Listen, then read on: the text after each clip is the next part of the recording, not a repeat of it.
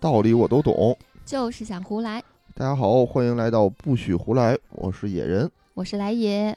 嗯，首先祝大家新年快乐。对，二零二三啦，新年快乐，新年快乐。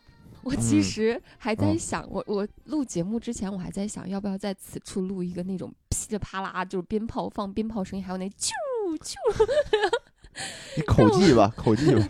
但我后来想一想，好像在我心目中。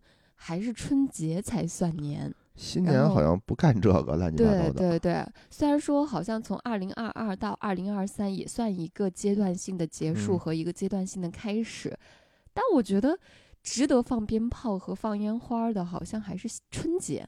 咱们也值得，都值得。嗯嗯，也是新的一年的开始。对，让大家把所有的痛苦都留在二零二二年。对，二零二三就是开心、快乐、幸福。然后还是要先感谢一下之前给我们节目进行打赏的，旧爱胡来、欧一倩、春困夏乏、秋盹儿、冬眠，还有 L U O T I 不是魔王。然后尤其要感谢的就是在上期节目中给我们随了份子的，哟，还有随份子的，对对对对对，讲究人，女猎手。还有白姐姐，谢谢，感谢感谢感谢，收到你们的小份子钱了，然后还收到了你们的祝福，谢谢你们。拿着你们的份子钱，我们就吃好的去了，我们就出去玩了一趟。对啊，本来真的是打算。我考完研之后，二十四、二十五号，哎，考研是哪两天忘记了？反正考完研之后，你这忘的也太快了。本来是准备立马更的嘛，但是我们俩真的就是忙活完之后都松了一口气，他也松了一口气，我也松了一口气，我们俩就出去玩了，玩到现在。啊，是啊，嗯，今天一早上起来，来就拉着我说：“赶紧录音呐！”拖了。挺长时间的了哦，就搞得我都有点不好意思了。对，拿人钱财对吧？替人办事儿，赶紧录音。嗯，所以今天咱们聊点什么呢？新年了嘛，我们总结一下二零二二，然后许一下新年愿望呗。嗯，行。我还是要先表扬一下野人的，就整个二零二二年野人还是做的非常非常不错的。那是。呱唧呱唧呱唧。具体说说哪儿不错？因为我二零二二年其实基本上是在上半年在忙着去，就是填我上一部戏的坑然后从六月份开始就开始准备考研了嘛，嗯，就这其实这一年挺辛苦的，是挺辛苦，嗯，特别辛苦，来也非常厉害，我这里头也要表扬一下，嗯，然后在特别是在我考研期间，野人几乎就是一个。全职妈妈，嗯，全职爸爸，嗯，做饭一一日三餐做饭，然后洗碗，每天下午还给我切点水果是吧？洗洗水果，切点水果，下午茶也到位了。而且，就临考试之前，我就图个吉，想图个吉利嘛，我就给自己买了一双金榜题名，呃，不是金榜题名，反正就是考研成功、逢考必过之类的吧，逢考必过，逢考必过之类的一双红袜子，就图个吉利嘛。结果他就跟我说，他说不行，这还不够，我再给你来个指定能行。对，人家不都说嘛，说考试时候讲究穿紫色的内裤，嗯，对吧？寓意指定能行。那个时候。其实快递还是有一丢丢问题的，有有点慢。对，从网上买的话，已经有一点点来不及了。啊，然后他跑到一个内衣店，我还在家里边吭哧吭哧背政治。然后他跑到一个专门卖女士内衣的店，在门口晃悠了可长可长时间，最后终于鼓起勇气跟里边的阿姨买了个紫内裤。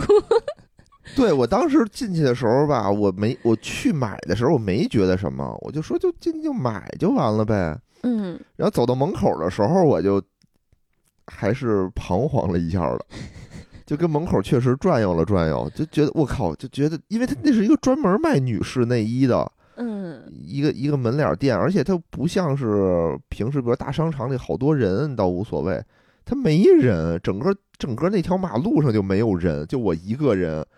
我感觉我，就北京嘛，天很冷，戴着帽子，戴着口罩，戴着眼镜，就感觉像是一个大变态。变态不都是戴着口罩，穿着大风衣什么的吗？就感觉特像自己像一大变态，然后就进那个里头去买买女士内裤。而且紫色应该还不好找吧？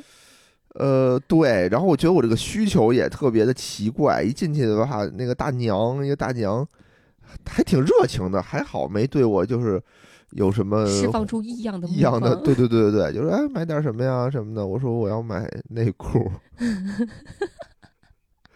哎，我当我说出来的时候就特别心虚，然后大娘说：“那你看看吧，这这么多种。”我说：“有没有紫色的？” 我又不好意思，我又没法跟他解释，你知道吗？就是我觉得解释越解释就越描越黑，他也不一定能听得懂。嗯嗯嗯，啊，我说我要紫色，还这个要求还特别的具体。他说看看吧，这有有都有都有，这多少钱？那多少钱？然后我就比较有有有便宜点的那种纯棉的，嗯有丝质的，嗯贵一点的。嗯然后我就反复挑选，在一排内裤里头啊，反复挑选，然后最后挑了一条这个贵一点的。考研嘛，考研嘛，当然得贵一点了，嗯是吧？嗯嗯，然后反正也没要发票，这咋开发票啊？一般万一有问题呢我当时还特意觉得，我哟，这要有问题的话，怎么是不是得找他来呀？对吧？然后我就还特意对着光反复的检查了一番，这确实挺变态的感觉。嗯，然后就赶紧揣兜里，戴上口罩就走了，一句废话都没有。我别说，真的还挺好看的，买的眼光不错。眼光不错吧？嗯都都能穿，平时也都能穿。嗯，就在外边丢完人之后呢，回家之后还要给我发。你记不记得那天刚好晚上回来还要给我发政治奖金？对我是真的背不下去了。就肖四，就是每年考研之前，大家都在豁着命去去背肖四嘛，网上就无数一边背肖四一边哭的那种小视频。我是真的也背不下去，特别是到考前两三天的时候，那时候真的是一点儿也背不进去，就觉得整个脑子就像浆糊一样糊住了，一点儿东西都塞不进去了，就使劲想往外排东西。然后我就特别不想背，我想算了，我已经背完三套了，总共四套嘛，肖四总共就四套，我已经背完三套，最后一套我就不要背了吧。嗯，然后后来就想，不行啊，你不背完还是没有 没有那个底气，考上战场的时候你心里面会发虚。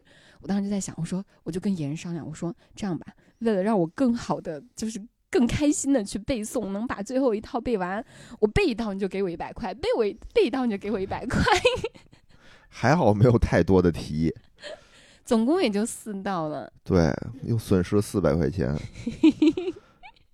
哎，我觉得那一天啊，我就感觉自己像是在辅导那个孩子在学习，就是孩子得背背诵全文、背课文什么的，就是背不下来。哎呀，你得安慰他，你得鼓励他，你得 盯着他背，对吧？然后你得拿着书，他一边背，你一边帮他检查，真的挺辛苦的。以前不觉得，不觉得家长这么辛苦，这就一天一晚上，你基本上你要背课文，你啥也干不了了，相当于你就都得扑在孩子身上。嗯哦，哎，所以今天既然说到这儿，我觉得好好说说这个考研的这个事儿，嗯，真的挺值得一说的。首先啊，解释一下什么叫肖四，因为可能不考研的朋友他他没接触过，不太嗯，明白。是一位政治名师肖大大肖秀荣而且姓肖的一老师对出了四套考研前出了四套政治押题押题卷，押题卷，嗯，预测卷，基本上的押的就比较准，嗯嗯大家都是以他的为指挥棒儿，就他出什么题，大家就背什么题。嗯，倒倒也不是啊，就是其实有好几位名师，就腿姐呀，还有是涛一个叫涛徐涛，哦对，徐涛，反正就几个吧，比较出名的可能就是肖大大和腿姐、嗯。这两位比较，嗯，还比较不错，尤其是肖大大，嗯。因为他本身原来就是命题组的，现在虽然说从命题组出来了，但是他每年押的题基本上都是最准的，嗯。所以每每个人吧，到最后都会选一个老师跟到底，哦，但是还是跟肖大大的人多。哦，他会在十二月中旬的时候嗯去把这个这四套卷儿给出来，押题卷儿给出来。那你这时候中旬已经其实没多少天考试了，嗯最后那些天基本上就是背肖大大，就没背、没干别的，就疯狂的背背背背背背。是挺难背的。我看了看那嗯些话，不容易记住嗯，啊，真的挺难的。不信大家可以上网搜一搜，可以自己己背一下试试自己试。尝试一下。所以这块儿我觉得特别表扬一下来也啊，因为现在也考完了嘛，嗯然后也估了估分儿，嗯，感觉还不错。我 不是不是我自己感觉不错，就是就政治其实我考挺好的，政啊治今年选择题说是比较难，但是政治满分五十吧，我估的是四十三。哎呦，哎43呦呦然后，如果说嗯大题平均分儿不是说都在三十到三十五之间嘛，那我觉得我上七十五是没有问题的。哎呦呦，呦嘛对吧呦，呦嘛呦，然后英语没考好，其实英语因为说实话我是脱离英语有点久了。嗯就我大学本来就没好好学英语，然后大学毕业之后有也没碰过，但是但我英语其实高中的时候底子不比较好，嗯所以我提起来的时候拾起来的时候是拾的比较快的。嗯我之前临考之前我是最觉得我英语应该会考的是最好的，嗯但没想到这次英语没考好，反正就平时平时。英语基本上选择题是扣五分左右吧，这次是选择题扣了九分，扣了嗯九分，就是英语选择题总共六十分嘛，六十分是得了五十一。也可以了，也可以了，我觉得也然后可以了，比我好，比我好。我是觉得就是这两门，这两门我考的还行，还行，就是不会给我拉分，但嗯是能提多少分？政治是能提分的，英语不一定能提分，因为我看好多人在说，我下了考场之后，我是觉得这今年英语变难了的，嗯，但是我不知道为什么大家所有人，大部分人都在说英语变简单了，然后我就心里面特别虚。没事儿没事儿。我觉得啊，来也真的值得表扬的一点就是他复习只用了半年的时间，嗯，对，然后我基本上是从零开始开始学，就是我们家这个书啊已经堆成山了，但这些书呢他都看过，深入的全都去去看过，然后基本上这半年呢，他也就是心无旁骛的每天学习十个小时，没有没有没有没有没有没有，能踏踏实实的坐在这儿学习，我觉得已经挺不容易的了。我肯定不行。我前一阵儿就去复习那个什么证券那考试，多简单啊！我就坐在那儿，我就看不下去那题，然后多少选择题我都做不下去，我就觉得读 读不动他那个题，我就感觉自己嗯还是还是得努力，不能丧失这种学习的能力。呃，看来也坐那儿一天学习好几个小时了，挺厉害的。而且这些东西吧，它不是一个应届生啊，对吧？他已经是脱离了这个学习学习的这个生涯十十几年了吧，十年，十年了。嗯哦，我一般人，比如我就从我自身来说，再拿出一个东西让我那么玩命学，除了是我特别感兴趣的事儿嗯以外，你让我学英语，哇塞，我这杀了我吧，都不敢想。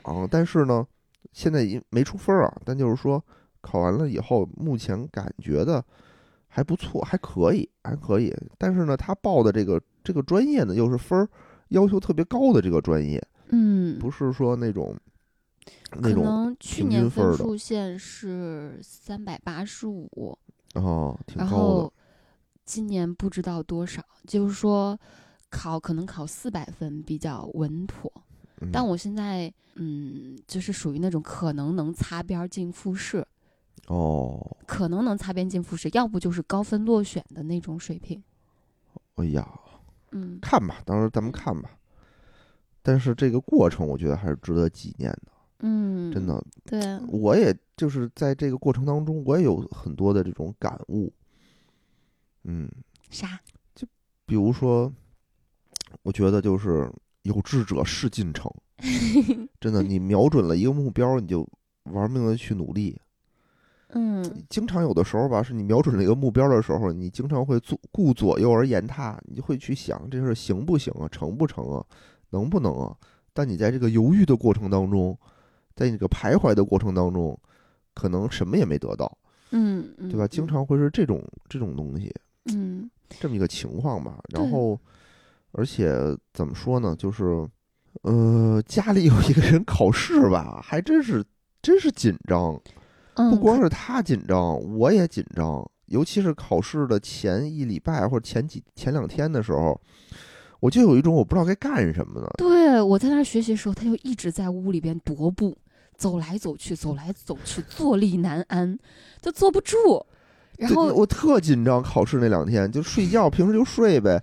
我那几天我完全睡不是睡不着，是醒了我就睡不着，嗯，我不敢动，我就怕我一个翻身一动就把他吵醒了，把他吵醒了以后，他再睡不着了，就影响考试嘛。嗯，所以那两天我就就那个一醒来我也不敢动会儿，但躺着又难受，我就只能去厕所，去厕所刷抖音。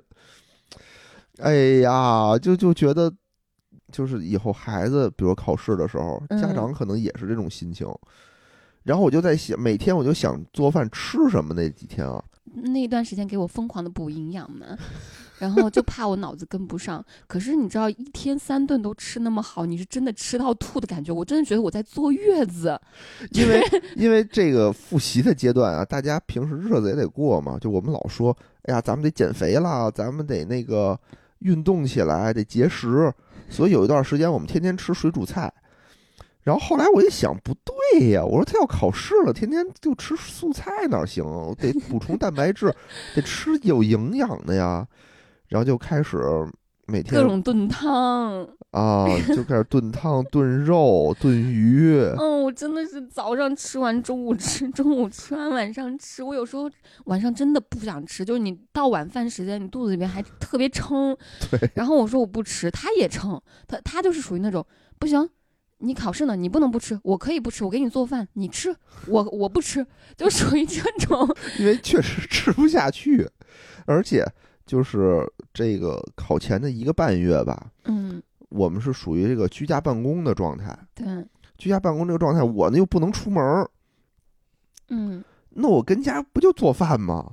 我想，又我又不想点外卖，因为那个时候正好是疫情特别严重的时候嘛，嗯点外卖也不好吃。然后我说我自跟家待着，自己做，这有时间嘛，有时间就自己做嘛。嗯而且你点外卖还有风险，对吧？嗯送过来有可能有这个病毒什么的，嗯就自己做。我尽量啊，就是两天不吃重样的。嗯我一个礼拜不吃重样儿这事儿，我可能做不到。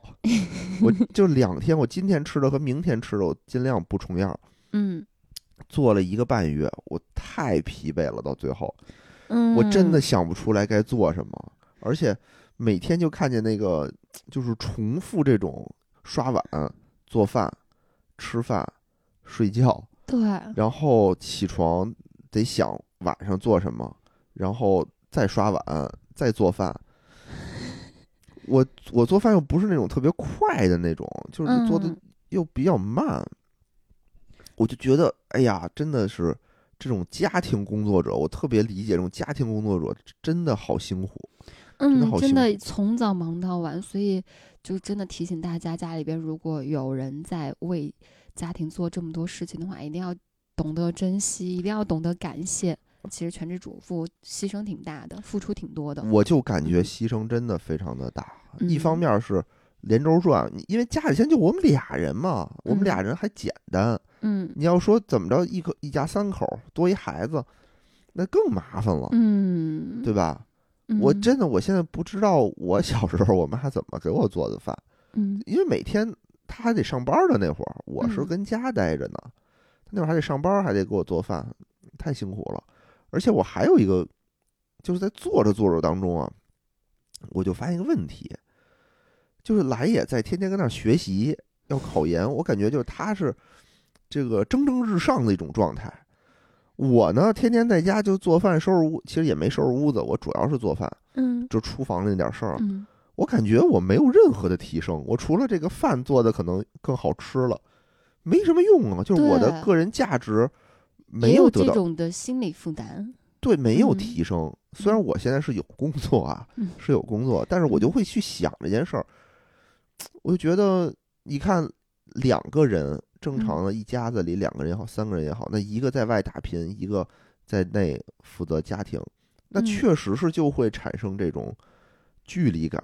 一个人，对吧，在外面蒸蒸日上，你要忙碌的话，就日子就会蒸蒸日上的嘛。嗯那一个人在家，他是付出的很辛苦，但他个人提升方面儿，受耽搁。对他是和社会是有隔离的。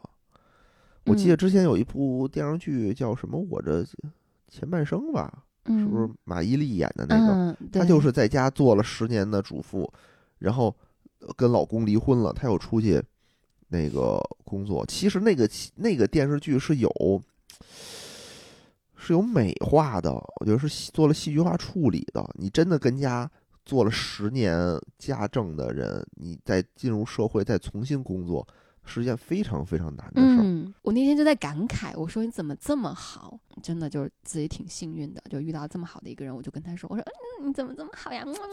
然后 然后说完之后，后来我们还顺带聊了一下这个家庭主妇的事儿，就是如果说你的家里边有一个。有一个另一半，不管是男生还是女生啊，他为了这个家庭付出了很多，每天把大后方打理的很井然有序，自己却不能够去为追逐自己的一些人生梦想呀什么做做一些努力的话，然后导致你们之间出现了一些差距也好，或者嗯说是交流上的困难也好，嗯。我觉得当你感受到这些的时候，你要尝试着去给对方多一点点包容和耐心，他就是为了这个家，为了你们更好的未来，可能才导致了现在这个局面的。对，真的嗯。真的挺难的，尤其是临考试那几天吧，嗯。我就得想吃什么东西呢，又不能吃特别油腻的，我就怕它上火，又不能吃太辛辣的。我说万一考试的时候闹肚子怎么办？对吧？你就得吃一些这个温和的东西。嗯还好这个过完年我们就就恢复正常了，我们单位的运转就可以去去上班了。嗯嗯，因为平时呢，就是居家办公也是有工作的，也是有工作，所以不是说那个只是在厨房那儿转，回来还是要处理一些工作的，所以就会觉得特别的、特别的忙碌。我是当时一边做的时候，一边有有一种那种差距感，我就觉得我即使这样做出再做十年，我我也就是这个水平，也没有什么太大的提高。可是我们的家庭会蒸蒸日上。呃是啊，是啊，是啊，是啊。但就是说呢，比如说来也是个明白人，嗯、他能理解。但是家里有很社会上很多这种矛盾，不都是对吧？因为这种就是两个人有差距了产生的嘛。嗯一个人外面打拼，一个人在家里慢慢的，可能就会有这种疏离感。嗯，是，希望大家都能当个明白人吧。纸上谈兵终觉浅，欲知此事须躬行，对吧？就是以前你不理解，说家庭主妇多辛苦，家庭主妇付出了多少，我真是干了一个月之后，我才体会到的。而且这还是很简单，只有两口人，没有孩子。对如果有，我当时就想，如果有孩子还有老人，我就想起那个抖音上那王蓉，不是，一天得伺候那么一大家的人，我上我头就炸了，我觉得我脑子。就说到这个吧，就是有的时候真是得事必躬亲，就是你自己做了，你才能体会其中的辛苦，而不是说你做一个键盘侠，在这个新闻啊，在这个东西的背后，在这个事件的背后发表自己的观点。我还有一件事儿，我觉得特别的惭愧，嗯就是我们家不有一 VR 吗？嗯有一天我带着那个 VR 看那个呃里面的视频，就是有一个爬珠峰的，嗯那个里面呢就是一个七百二十度特别真实的环绕立体的那么一个场景，你嗯就作为其中的一个队员去爬那个珠峰。他们爬得特别慢，因为他们整个路程非常的危险，嗯，又是在高原上，又是冷，然后他们还有这个有的有沟，还得爬梯子过。然后他们到最后冲刺阶段，其中一个人还是无氧气，就不背氧气瓶，无氧气瓶攀嗯攀攀登，他们就特别特别的慢，一步一步往上爬。然后到最后呢，那个无氧气瓶的那个人就坚持不住了，说不行，我得把那个氧气瓶用上，因为他也背了一个氧气瓶，嗯最后等于没坚持住就带上了。当时我是坐在床上，吹着空调，吃着水果，带着 VR 看。我说你再坚持坚持，就这么两步道了，爬这么慢，这不一咬牙就上去了吗？站着说话不腰疼。我这坐着说话不腰疼。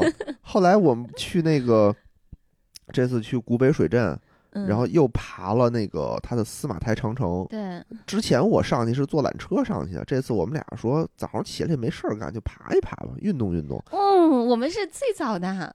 我哦那天起床我们就去了，去了之后，然后就呃跟那个大爷问了一下，我们是不是最早？他说：“哎，你们是最早的。我”对，我就贼开心。爬上这个司马台长城的，嗯给我们俩累的。其实它也不高，我们俩从进门到爬上去一个多小时，嗯，一个多小时。但是它特别陡，加上我嗯们俩体力不行，就是每一台每一台爬的都累得呼连呼哧带喘，可是我们创造了世界纪录，世界纪录也不值得鼓在励。二零二二年的那一天的那个时间，我们是世界上最早爬上司马台长城的。厉不厉害？厉害厉害厉害厉害！当时我爬的时候，我就在想，说那天我坐在凳子上看人家爬珠穆朗玛峰，我有什么脸让人家快点儿？我爬个司马台长城，我就一步，真的，他那个因为也比较陡嘛，我就真是连手用手用脚那么去嗯攀登。嗯我后，但是我想，这再危险也不能，也没喜马拉雅山那个百分之一的危险，我估计都没有，嗯，对吧？这个难度，它百分之一的难度都没有，我就累成这样了，咋就好意思说？咋好意思？说人家呢？我可真的是，我这当时我就觉得是有的时候吧，真是你不是设身处地的，或者是你感觉不到，你感受不到，嗯，嗯，对啊，所以我这这块儿我还是感触挺深的。嗯，而且我第一次感触到了这个家里有人考试的这种气氛。以前我以前啊，都是我是作为这个考试的人，我是学生嘛，嗯。对吧？然后我很多注意力其实是在我自己身上的，我的想法都是围绕自己的什么哎呀，家里人别烦我呀，家里人你你要注意我，但又不要过多的注意我，对吧？嗯，但是我这是第一次作为一个陪考的人，嗯这个就感觉，因为以前也说嘛，说哎呀，那个要照顾好考生，或者说不要对考给考生太大的压力，嗯，这些其实都是一些比较简单说的话，但你怎么做呢？当时我就想，一下，度很难拿捏。很难拿捏，我嗯是我应该干什么呢？我就不知道了。但我觉得但是我就会很紧张。但你做的挺好的，你做的挺好。其实你期间一直都在试图去给我缓解我的压力，我嗯感觉到了。嗯嗯，就有时候我压力特别大的时候，就会找他充充电嘛，然后就抱抱他呀，或者干嘛啊，或者是就是特别困难的时候，比如说你做做题错误率比较高的时候，还有背什么东西背不下去，或者是听课听不懂的时候，有时候是挺崩溃的。是挺崩溃，而且我发现，我不知道女孩子有没有这种感受啊，就是你一个人的时候，你什么事儿都能扛；你单身的时候，你什么事儿都能扛，啥事儿都能干。拧得了炉，拧得了灯泡，刷 通得了马桶，啥都能干。但是你一旦有男朋友，就娇气了。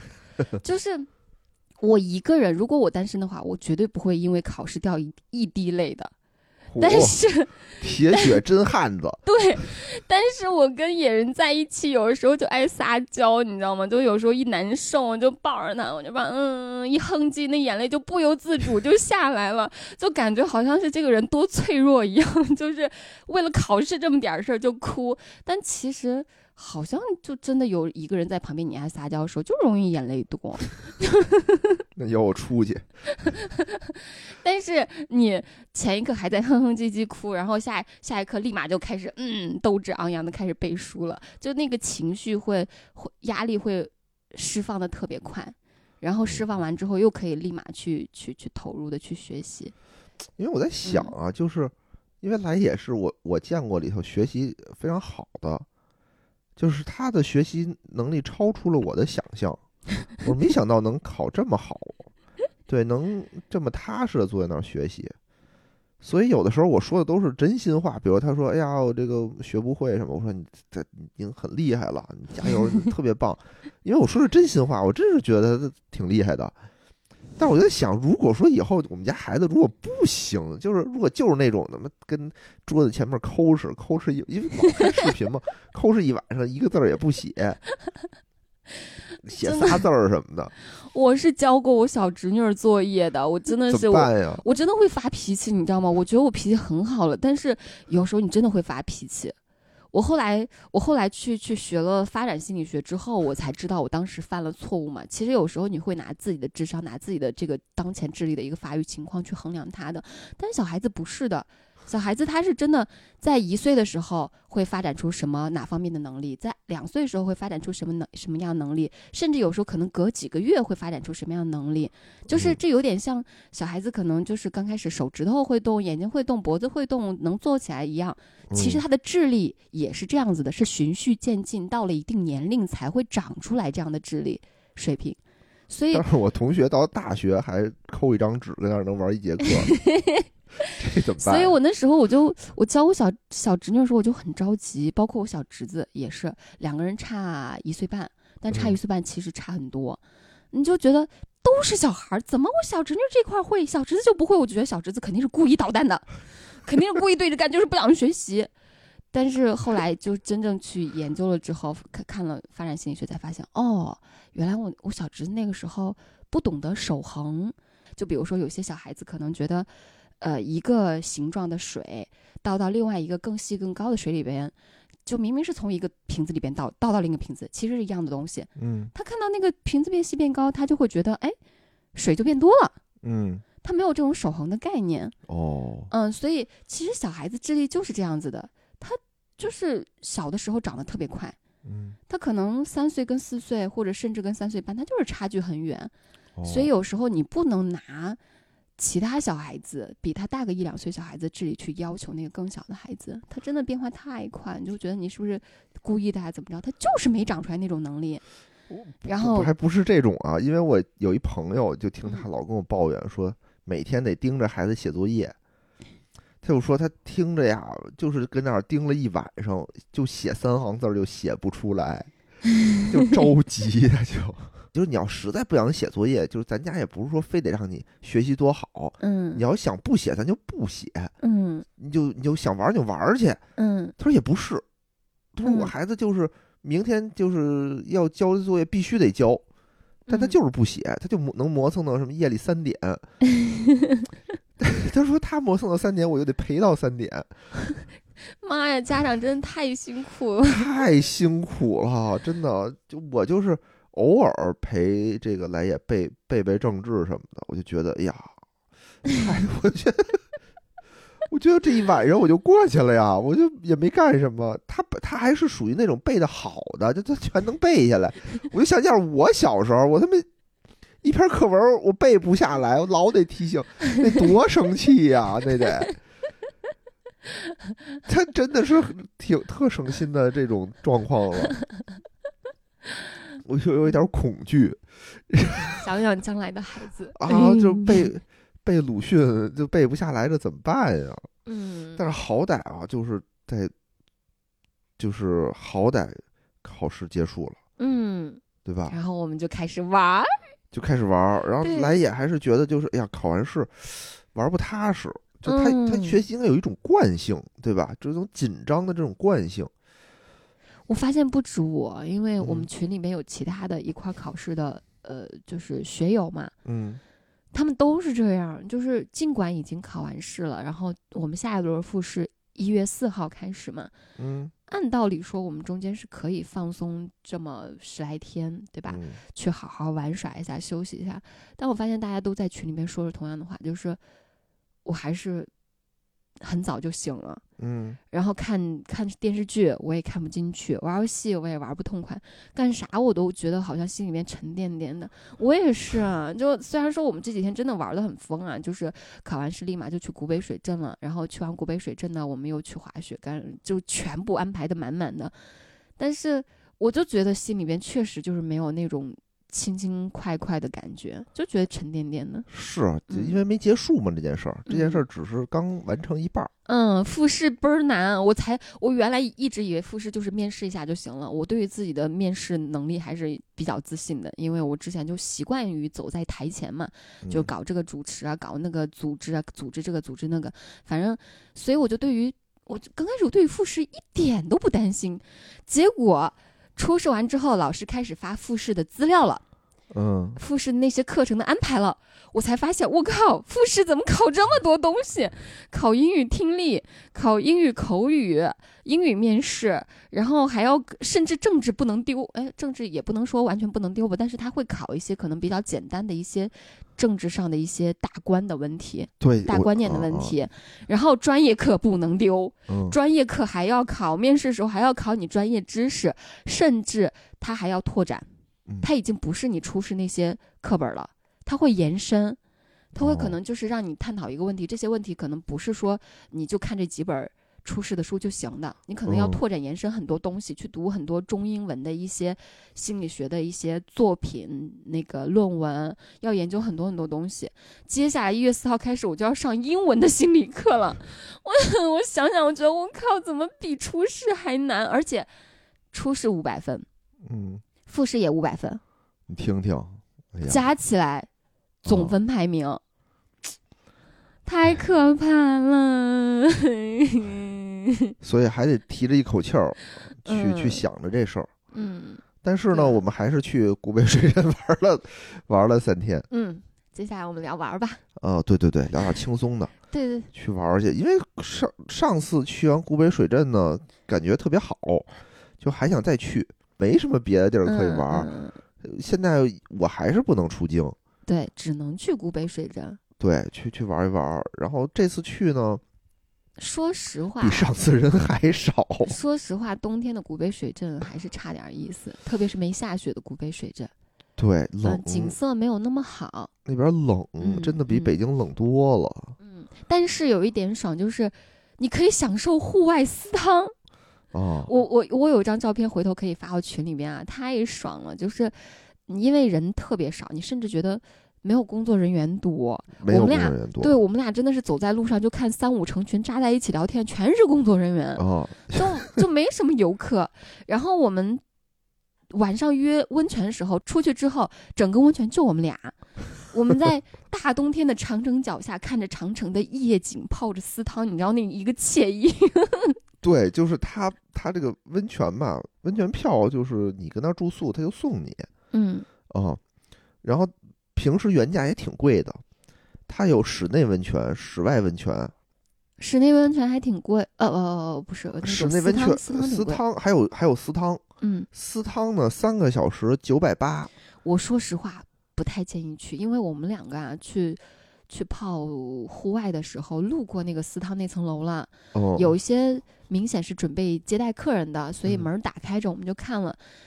讲实话，泡温泉很容易气闷，因为它水温比较高嘛。对，我们在户外，其实你一边呼吸着新鲜空气，一边看着星空，一边看着长城的那个夜景，然后还还觉得挺舒服的。嗯，但是我真的不能想象，在一个密闭的房间里边，哦他就给你一个池子，然后就像酒店里边多一个池子。其实私汤，他那儿私汤就是跟酒店房间多一个池子没什么区别。他那个窗户对着也没什么景色，没什么景色，我真的觉得跟户外那个免费私汤差太远了，没必要花这份钱。进去肯定是要干点儿也许有目的吧，是吧？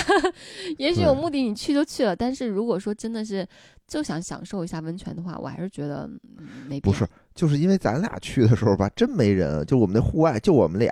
嗯你想平时的时候，就人巨多的时候，那个就煮饺子了，嗯，那肯定人特别多。那哦，那倒是。我要想安静安静，可能就找一个私汤哦，那倒是，人多的嗯时候另论。另论。嗯嗯所以就是怎么说呢，各有各的一种玩法。嗯他那因为人太少了，有的时候吧，就你就游乐场啊什么这种也是，你人太多了也难受，人太少了也没劲。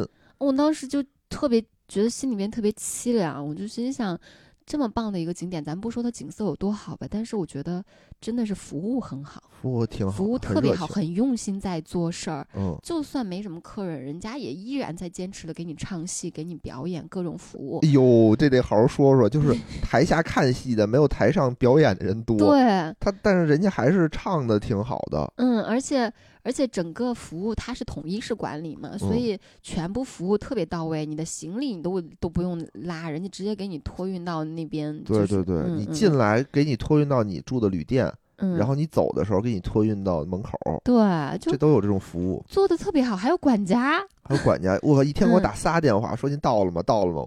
我也不知道他，他说有事找我，有事找我。我说我能有什么事儿？整体来说，其实还挺好玩的，除了就是天儿稍微的冷了一点儿，因为嗯冬天嘛，它是在北京的郊区，嗯北京本来就挺冷的，郊区比这儿低了得有五度，嗯我觉得有五度。就你在外面走走一会儿，你就想泡温泉，嗯，因为你浑身就透了。再加上呢，因为人太少了，它有好多地儿它没开，嗯对吧？嗯，对，它有很多客栈啊什么就都没开。呃嗯，客栈、商商店，好多商嗯店也没开。对，嗯所以有的时候呢，你比如说这个店里有人，你想进去逛逛去，这店里一个人都没有，你就不想进了。对，就有点像当时咱们是干嘛来着？参加一个活动，我当时说了一句，我说这儿如果很多人参与的话，我肯定排队，我也要排，我也要 玩儿。我看这什么东西消费心理学但是没人的时候，我也不想去。啊。然后你平时人多的时候，你还能看看他们在干什么，嗯对吧？听听他们都是聊什么。没人的时候，你你也没有这么多嗯心情。对我当时其实特别是第一天，我心里面就特别沉甸甸，我就心想为什么这么不景气？大家也都阳过一轮了，怎么还这么凄凉一轮？，有人没养过嗯，确实是有人，但是养过人还挺多的嘛。你看，像那个昨天跨年的时候，你看那个欢乐谷啊，哪儿都人挤人。我觉得古北水镇应该人也应该不少，人也不少。应该人也不少。但是我们去的时候人特别少，我就特别担心这个景点儿撑不下去。你我 杞人忧天。真的，我当时就觉得千万别啊，赶紧多来点儿人，让这个地方热热闹闹赚点儿钱，让他们赚点钱，让他们更好的。就是更好的运营下去，这样的话，我每年都能来个一两次。我就我都特别担心他们做不下去，我就觉得有时候你就是就有点像去吃饭一样，你觉得你就明显感受到有些人在用心做事儿，嗯，有些人不是在用心做事儿，嗯你就特别担心那些用心做事儿的那些商家，他们支撑不下去，因为这个大环境，然后支撑不下去。是。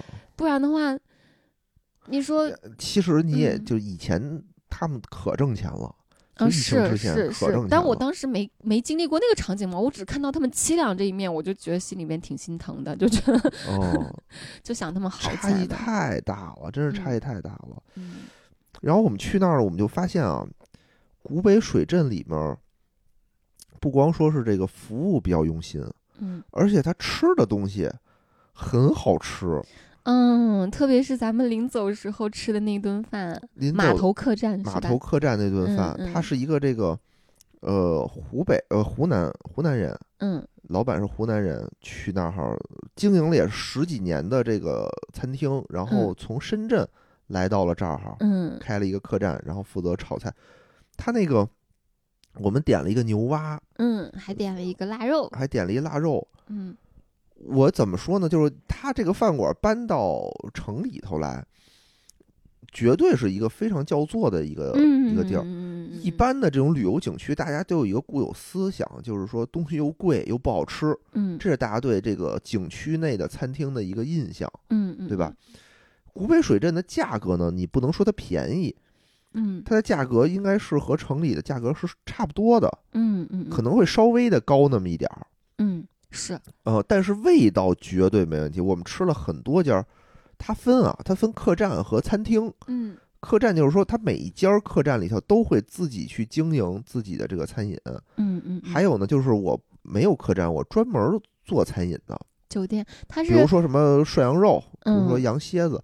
嗯但我感觉啊，因为餐厅我没全吃，嗯我感觉就是客栈的饭要比专门做餐饮的那些餐厅的要好吃。对，就是客栈里边的小厨房都是就是客栈的经营的那个人他们自营的，嗯，然后除除了客栈，其他的所有那些商店呀、大酒楼啊，都是景区哦，统一运营的。因为我们吃的一个，你从大众点评上呢也能看出来那个评分，就是客栈的分数要比其他那些餐厅高出一分儿去，至少。嗯，你比如说客栈四点九、四点七，那边可能三点多。嗯比如说我就去玩一天的人要吃饭的话，可能他不知道餐那个客栈也能吃，嗯他可能就错过了。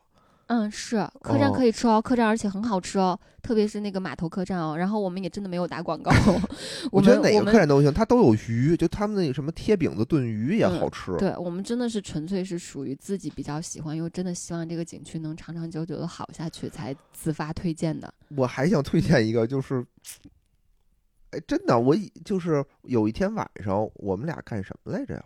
是泡完温泉出来看月亮，耽误了嗯点时间，耽误点时间，然后就很多地儿的饭就都停了，就都关门了。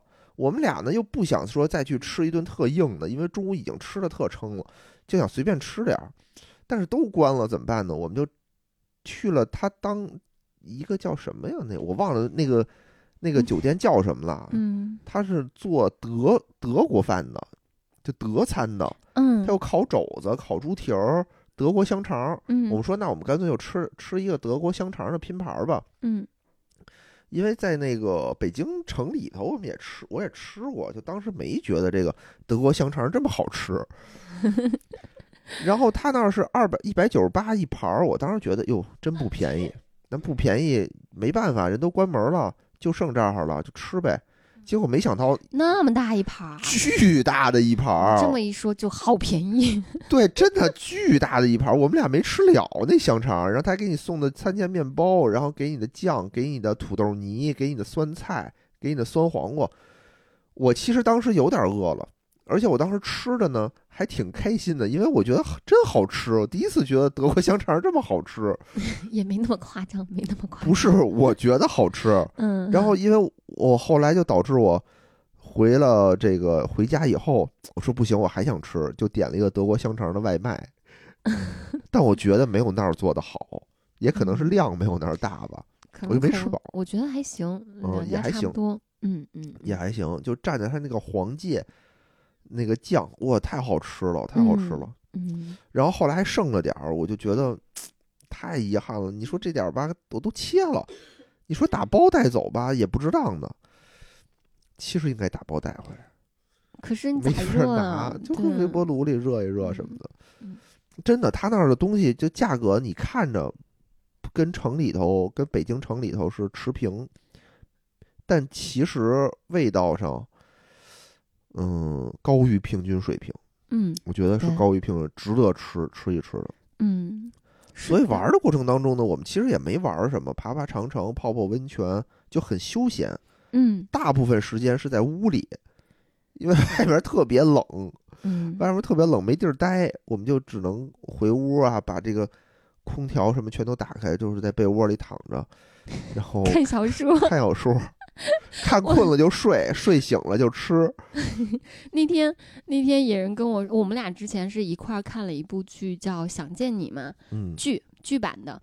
然后看完之后就，就本来说好了下一部剧要一一起看《一九八八》，但刚看完一部嘛，就觉得阶段性的结束，就下一部不想那么快开始。嗯我就说，那那我那时候正好正在看一部小说，看特别上瘾，我就心想啊，那刚好你干你的，我干我的，我就可以踏踏实实看我小说了。啊，然后野人就不，我都要跟你干一件事儿。我说，那你跟我一起看小说吧。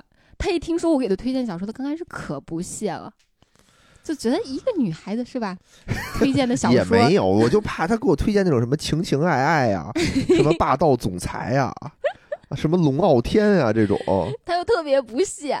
啊，然后结果呢，我不是不屑，我是 我是不爱看那些小说，我就特别怕你给我推荐那种那些个、嗯对吧少女类的小说，我这我哪看得下去啊？结果呢，他刚开始哼哼唧唧不愿意，后来就想着可能还是就觉得，啊那算了，我看一看吧。一看就上瘾了。当天晚上我十一点钟我就看的困的不行，我就睡着了。然后他一口气看到了三点钟。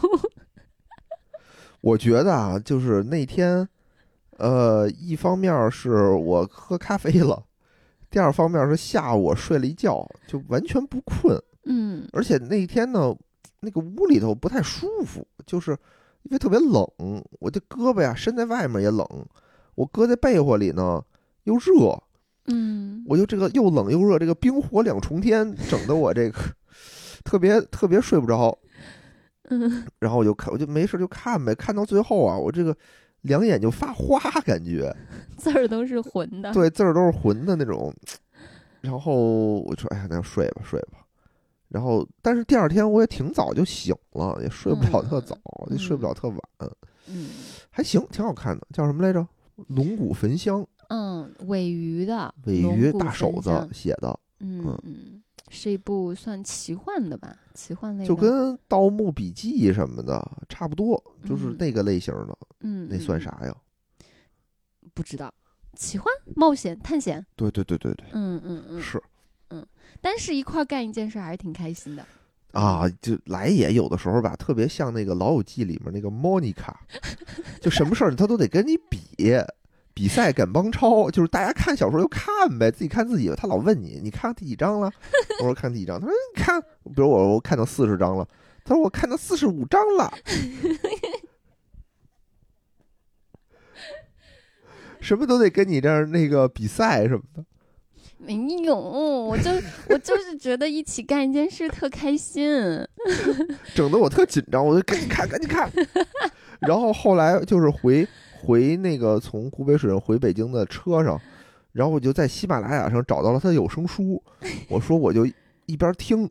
我就假装睡觉啊！我假装睡觉，其实我在听。假装睡觉，放松我的警惕，放松他的警惕。我说咱俩一块睡觉，让他睡觉，睡觉。然后我其实我是在偷偷的赶进度。然后后来发现吧，这事儿不行，因为听着听着，我我是真睡着了。就整个一路上哈，他可能这个有声书中间有一些比较刺激的环节，就是有人叫啊什么的，我醒一下，然后马上我就又睡着了。所以整个全程两个小时在讲什么，我一点儿都没记住。一点儿都没记住。嗯嗯，然后说到这儿呗，差不多了吧？然后最后给大家分享几个感情的小妙招，促进感情的一些小招招。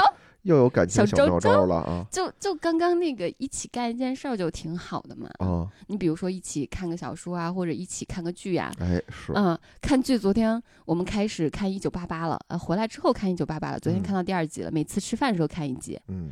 一九八八其实一集还挺长的，一个多小时啊，真是挺长的。嗯，每次吃饭就慢慢慢慢悠悠的看，然后一顿饭一集，一顿饭一集。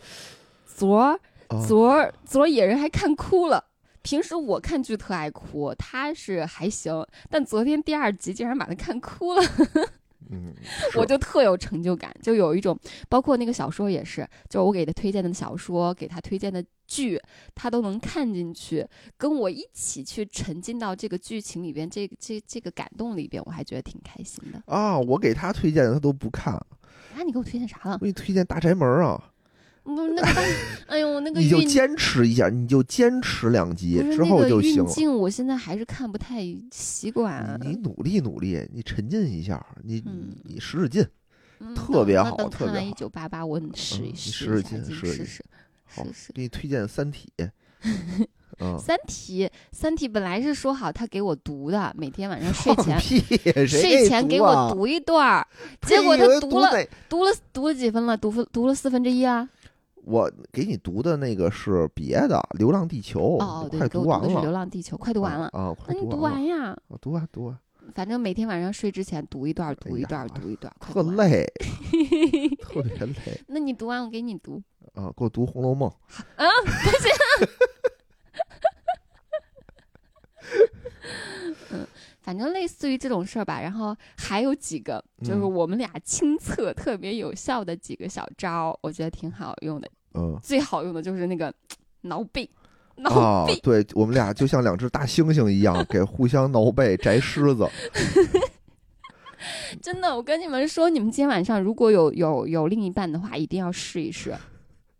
你真的不用，你你背不用痒。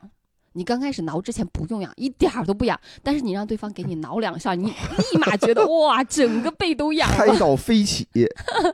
对，让别人给你挠背，真的嗨到飞起，太爽了。你们今天晚上一定要试试，就两个人面对面，然后互相把胳膊伸到对方伸到对方后背上，你挠挠试一试啊，就像两只大猩猩一样。